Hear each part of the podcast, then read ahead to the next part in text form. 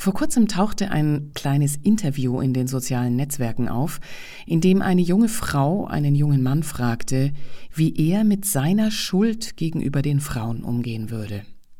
Er war völlig konsterniert, er war sich gar keiner Schuld bewusst. Herzlich willkommen bei Radio München. Seit vielen Jahren stelle ich mir die Frage, ob wir uns mit der Emanzipation ein Ei gelegt haben. Nicht, dass sich die Frauen emanzipiert haben, ist fragwürdig, sondern wie. Die Gleichberechtigung blieb nicht das Ziel. Gleichheit wurde hinter der Ziellinie ins Visier genommen. Die Würdigung der Unterschiede der Geschlechter und deren Gleichberechtigung, monetär und im gesellschaftlichen Ansehen, das wäre ein Ideal. So könnte sich die gewünschte Vielfalt tatsächlich entwickeln. Denn nicht nur die Weiblichkeit leidet unter dem Ähnlichmachen, auch der Mann darf immer weniger männlich sein.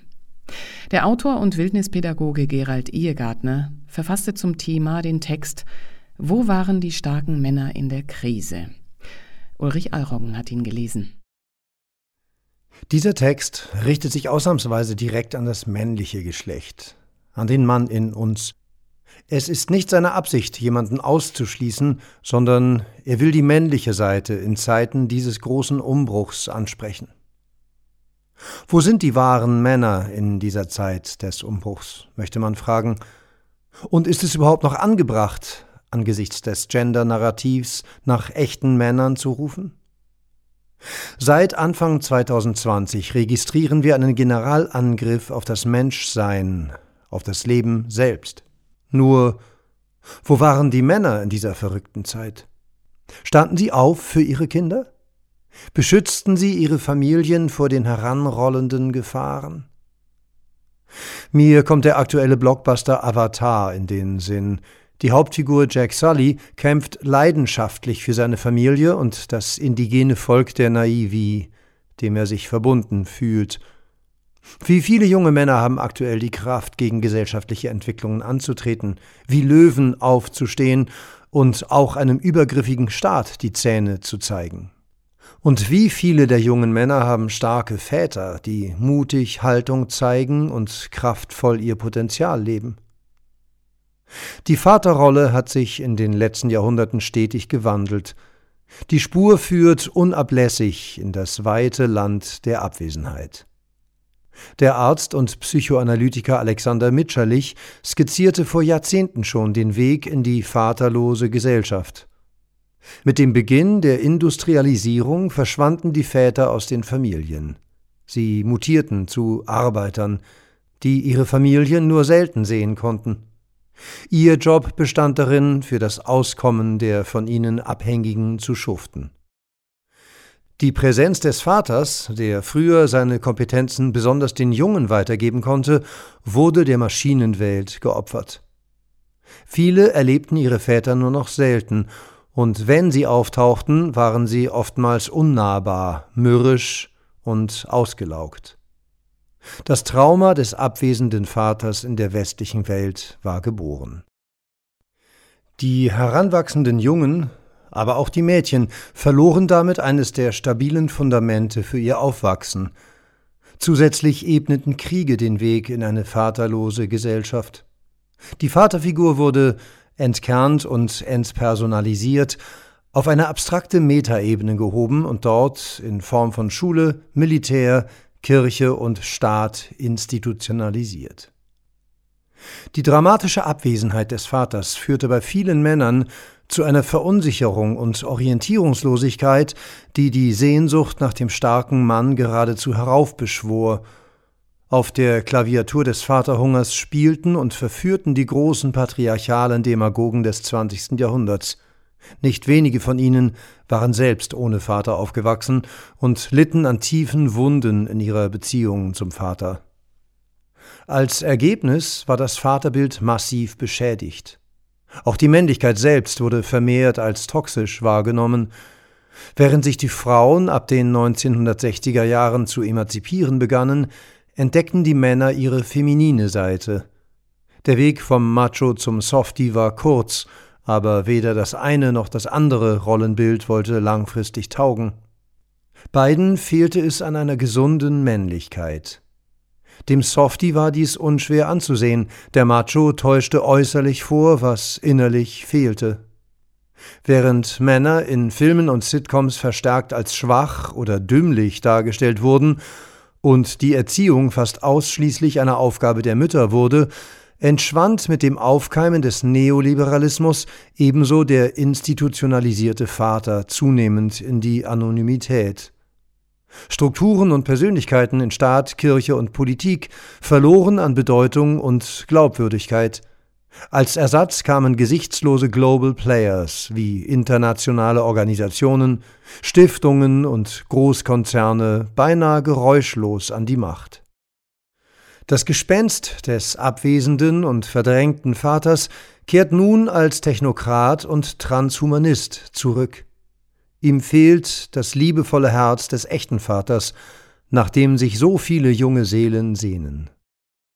Das Verschwinden der Väter und die Reduktion der Großfamilie auf die Kernfamilie führten jedoch auch zu einem langsamen Verschwinden der Mütter. Viele Kinder erleben seit längerem ihre leiblichen Eltern nur abends zur Primetime. Die Bindung zu ihnen ist schwach geworden. Die klassischen Vater- und Mutterbilder gelten in einigen Kreisen als reaktionär.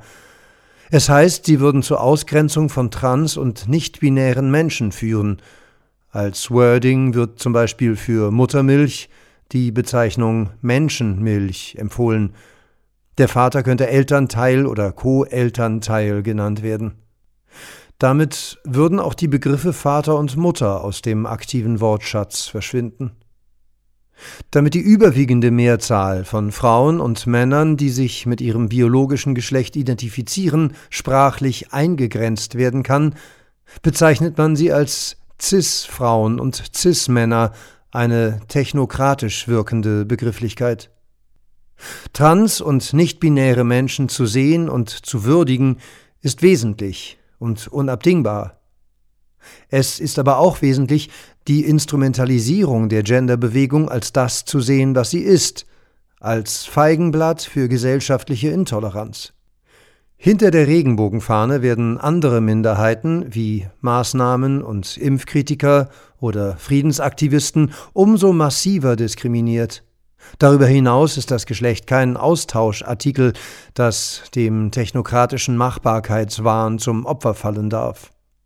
Falsch verstanden kann diese Bewegung zu einem Werkzeug der transhumanistischen Bewegung werden, die menschliche Identitätsverluste als Nährboden für die Verschmelzung von Mensch und Maschine missbraucht. Im Kern geht es also um die Rettung des Menschseins in all seiner Vielfalt. Und dabei spielen Väter eine besondere Rolle. So manche Identitätskrise lässt sich auf das Fehlen eines stärkenden und stabilen Vaters zurückführen. Wie viele Söhne und Töchter können eigentlich sagen, dass sie einen Vater erlebt haben, der mit ihnen am Lagerfeuer saß, der sie zum Lachen brachte, Abenteuer ausheckte, sie auf den Schultern durch die Welt trug, ihnen die Sterne vom Himmel holte, Witze erzählte und an sie glaubte? Jungs erleben männliche Identifikationsfiguren heutzutage oftmals erst im Fußballverein. Von Frauen geboren und meist bis zum zehnten Lebensjahr überwiegend von Frauen erzogen, reiben sie sich viel zu selten an Männern, die es gut mit ihnen meinen. Männliche Mentoren wären genau dort von besonderer Bedeutung, wo die Väter fehlen. Unsicher in ihrer Männlichkeit, zwischen Aggression und Depression schwankend, scheitern sie oft in Schule und Beruf. Gerade Schulen zeigen sich kaum als artgerechter Lebensraum für Burschen. Ihr Drang zur Bewegung, ihr Entdeckergeist und ihr Sinn fürs Praktische kommen immer wieder zu kurz. Nicht wenige interpretieren jugendliche Aggressionen fälschlicherweise als fehlende Sensibilität. Polizisten in den USA berichten, dass straffällige Jugendliche auffallend oft ohne Väter aufwuchsen, an denen sie sich hätten orientieren können. Die Reibungswärme fehlt und später die Initiation ins Mannsein selbst. Zitat Wenn wir unsere Jungs nicht initiieren, dann werden sie unser Dorf niederbrennen, nur um die Hitze zu spüren. Zitat Ende. So besagt ein afrikanisches Sprichwort. Junge Männer wollen die Hitze spüren, das Feuer vom Himmel holen, ihren Lebensauftrag finden. Wenn wir sie nicht die Fackel ihres eigenen Lebens tragen lassen, dann besteht die Gefahr, dass sich ihre männliche Kraft gegen die Gesellschaft richtet. Und auch hier warten Verführer darauf, die jungen Männer fremde Dörfer in fremden Ländern niederbrennen zu lassen. Nicht selten sind dies ältere, berechnende und herzlose Männer, die neidvoll auf Potenz und Potenzial der Jungen blicken und diese dann im Krieg verheizen. Wir brauchen dringend weise Männer, die die Jungen ins Mannsein initiieren. Männer, die in ihrer Jugend nicht initiiert wurden, spüren ihr Feuer kaum. Sie tappen in die eiskalte Falle des Funktionierens und befolgen gezähmt und gehorsam, was ihnen aufgetragen wurde. Bei einem Blick auf die Lage der Welt muss man wohl anerkennen, dass zu viele Männer nicht initiiert sind. Der Initiationsritus ins Mannsein galt in bestimmten Sufi-Traditionen und indigenen Gesellschaften als zweite Geburt. Die Geburt ins Mannsein mit Hilfe von Männern. Sie glaubten, wie Robert Bly formulierte, dass ein Junge nur durch Rituale und Bemühungen, nur durch das aktive Eingreifen der älteren Männer zum Mann werden könne. Die Initiation während der Pubertät bedeutete vor allem die Offenbarung des Heiligen. Vor der Initiation hätten die Jungen noch nicht völlig Anteil an der Condition humaine.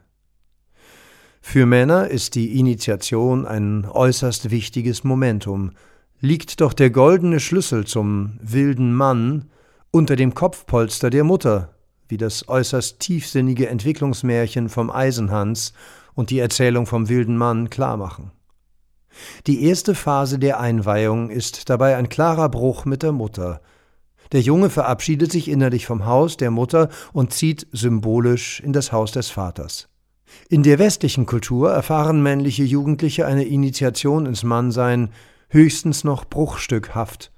Die Konfirmation oder Firmung kann dabei als ein ausgedünntes Initiationsritual im christlichen Gewand verstanden werden. Übrig bleiben zufällige Übergangsrituale wie die Führerscheinprüfung oder das Abitur, die allerdings die Kraft des Männlichen nicht thematisieren. Orientierung suchende Jugendliche finden sich in Peer Groups wieder, wo sie sich zum Teil selbst über Mutproben wie Diebstähle, S-Bahn-Surfen oder ähnliches zu beweisen versuchen. Rituale für Neuankömmlinge können als Versuch der Selbstinitiation interpretiert werden. Sie zeigen sich immer wieder auch als verzerrt gewalttätig und erniedrigend. Wenn man sich eine Straßengang näher ansieht, so die Beobachtung des Tiefenpsychologen und Autors Michael Maid, dann sieht man junge Männer, die keinerlei Kontakt zu älteren Männern haben. Mitglieder einer Gang versuchen dabei oftmals verzweifelt Mut Loyalität und Disziplin voneinander zu lernen. Weise und gereifte Männer bieten inzwischen vermehrt kraftvolle Übergangsrituale wie Visionssuchen oder Initiationsseminare ins Mannsein an. Meist spielt dabei die Natur und die Gemeinschaft mit anderen Männern eine Schlüsselrolle für das Erleben des Übergangs. Den gereiften Mann adelt letztendlich seine integrierte feminine Seite. Er ist dieser nicht mehr ausgeliefert wie ein Junge seiner eventuell dominanten Übermutter. Vielmehr verfeinert die feminine Seite sein Wesen, und das Kind im Manne lässt ihn lebendig, verspielt und spontan sein. Wenn der heranwachsende Mann jedoch im Kindsein festgefahren ist, benimmt er sich infantil und kann wenig Verantwortung für sich und andere übernehmen.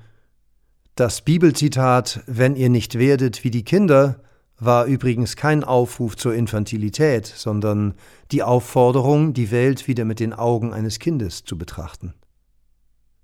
Wirklich erwachsene Männer können mit ihrem inneren Kind spielen, denn dieses fühlt sich neben einem starken inneren Mann sicher. Und erwachsene Männer setzen sich für Kinder ein, beschützen sie. Sie sind die Firewall in einer infantilen Gesellschaft, die viel zu häufig die Kinder zu ihren Opfern macht. Nicht umsonst sind es die Väter, die Männer, die friedvollen Krieger, derer sich die Machthungrigen entledigen wollen, um Zugang zu den Kindern zu bekommen. Der prominente amerikanische Schriftsteller Robert Bly greift mit seinem einzigartigen Werk Eisenhans, ein Buch über Männer, das uralte Motiv des wilden Mannes auf, um einen dritten Weg aufzuzeigen. Männlich ist hier weder aggressives Barbarentum noch unterwürfige Anpassung, sondern die Entwicklung von innerer Stärke, Verantwortungsbewusstsein und reifer Liebesfähigkeit. Er erzählt in seinem Buch unter anderem von einer Begebenheit mit einer internationalen Männergruppe, bei der sich deutsche Männer während einer psychodynamischen Übung im Rahmen eines Kurses geweigert haben, ein Schwert zu führen. Scham und eine metaphysisch in die Ewigkeit entrückte deutsche Schuld nagen immer noch am Selbstverständnis vieler deutscher Männer. Der innere Krieger verharrt in der Ohnmacht, in seiner German Angst vor der eigenen Kraft. Zu tief sitzt der Stachel der Angst, wieder einen weltumspannenden, katastrophalen Fehler zu begehen. Eher würden viele das Schwert gegen sich selbst richten, als sich damit zu verteidigen. Dieses Verhalten ist durchaus im Interesse jener, die die Kraft deutschsprachiger Länder mit Argwohn betrachten und die Bespielung der Ohnmacht bevorzugen. Die deutsche Erbschuld wiegt schwer und bedarf dringend einer Heilung.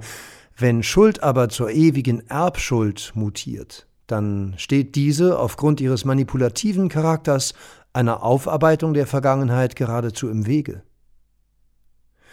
Wie wäre es, wenn die Zeit der Asche abgestreift würde und ein gereifter, friedvoller Krieger herausträte? Dann verhielte sich Deutschland nicht mehr wie ein ewig angeleinter Schäferhund und diente keinen falschen Hirten mehr. Es übernähme die Verantwortung auch für seine abgründigen Fehler, so wie es ebenso seine positiven Beiträge zur Weltkultur feierte. Es würde sich freimachen und seinen inneren, friedvollen Wolf füttern, statt auf Befehl jene zu beißen, die vormals Freunde waren. Gereift wüsste es um die vermeintliche Gefahr des dunklen Wolfes. Als edler Wolf könnte es wieder zu feiern, zu singen und zu tanzen beginnen. Westliche Männer, besonders auch die deutschsprachigen, haben auf dem Weg zur Funktionalität gerade diesen lebendigen Ausdruck des Menschseins, das Singen und Tanzen, verloren. Doch genau diese beiden Äußerungen unserer Menschlichkeit sind Medizin gegen einen Technokratiewahn, der im Transhumanismus enden könnte. Der gehorsam marschierende Soldat verwandelt sich in einen freien Krieger, der für ein höheres Ziel kämpft und nicht mehr als seelenlose Kampfmaschine für geopolitische Spiele missbraucht werden kann. Der friedliebende, tanzende Krieger liebt die Musik und nicht den Lärm des Krieges. Wo waren wir, Männer, als die Kinder und Jugendlichen in der Pandemie missbraucht und verführt wurden? Viel zu viele junge Menschen füllen noch heute die Kinder- und Jugendpsychiatrien, wo die einzig durchgehenden Triagen während und nach der Pandemie stattfanden und finden. Nicht wenige der Jugendlichen sind in einer Art Stockholm-Syndrom gefangen, Wer hatte in den letzten Jahren den Mut, sie daraus zu befreien?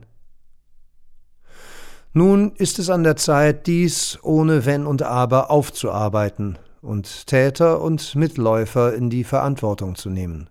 Der Klügere gibt bei wesentlichen Themen nicht nach. Ihr kämpft für die Wahrheit und kann in einem Akt der Selbstliebe auch deutlich seine Grenzen zeigen. Im Idealfall mit dem Spirit der Verzeihung. Der innere Krieger besitzt das Schwert des Unterscheidungsvermögens. Er lässt sich nicht blenden, auch dann nicht, wenn trojanische Pferde als Geschenke verkauft werden, und nur kraftvolle Krieger können sich freiwillig für einen echten Pazifismus entscheiden. Sie lachen bloß über die Etikettierung als Friedensschwurbler und Lumpenpazifist. Lebte vor 2000 Jahren nicht ein solcher, ungern gesehen von den Mächtigen der Zeit? Wenn gereifte Frauen und Männer ihre Spaltung überwinden und ihre Einheit wieder spüren, dann verbreitet sich ekstatischer Frieden wie ein Lauffeuer um die Erde. Die Spaltung ist überwunden, die heiligen Narren tanzen und singen wieder. Sie schützen die Natur und feiern das Menschsein. Sie lieben das Leben und sie können verzeihen. Ihre Lebendigkeit und ihr Verbundensein mit allem Leben lässt sich strahlen. Stehen wir auf. Es gibt viel zu befreien. Werden wir Männer doch zu wilden Poeten des Lebens, zu friedvollen, verzeihenden Kriegern, die für das Leben selbst einstehen. Der Fuchs sorgt für sich selbst, aber Gott sorgt für den Löwen, formulierte der Dichter, Maler und Visionär William Blake. Nun haben wir Männer zu entscheiden. Wollen wir Schafe, Füchse oder Löwen sein? Auf das Geschenk des Mann und Menschseins. Sie hörten Wo waren die starken Männer in der Krise des Wildnispädagogen und Autoren Gerald Ehegartner, gelesen von Ulrich Allroggen. Mein Name ist Eva Schmidt. Ich wünsche viel Raum für das Männliche, das Weibliche und all seine selbstverständlichen Kombinationen. Ciao, Servus.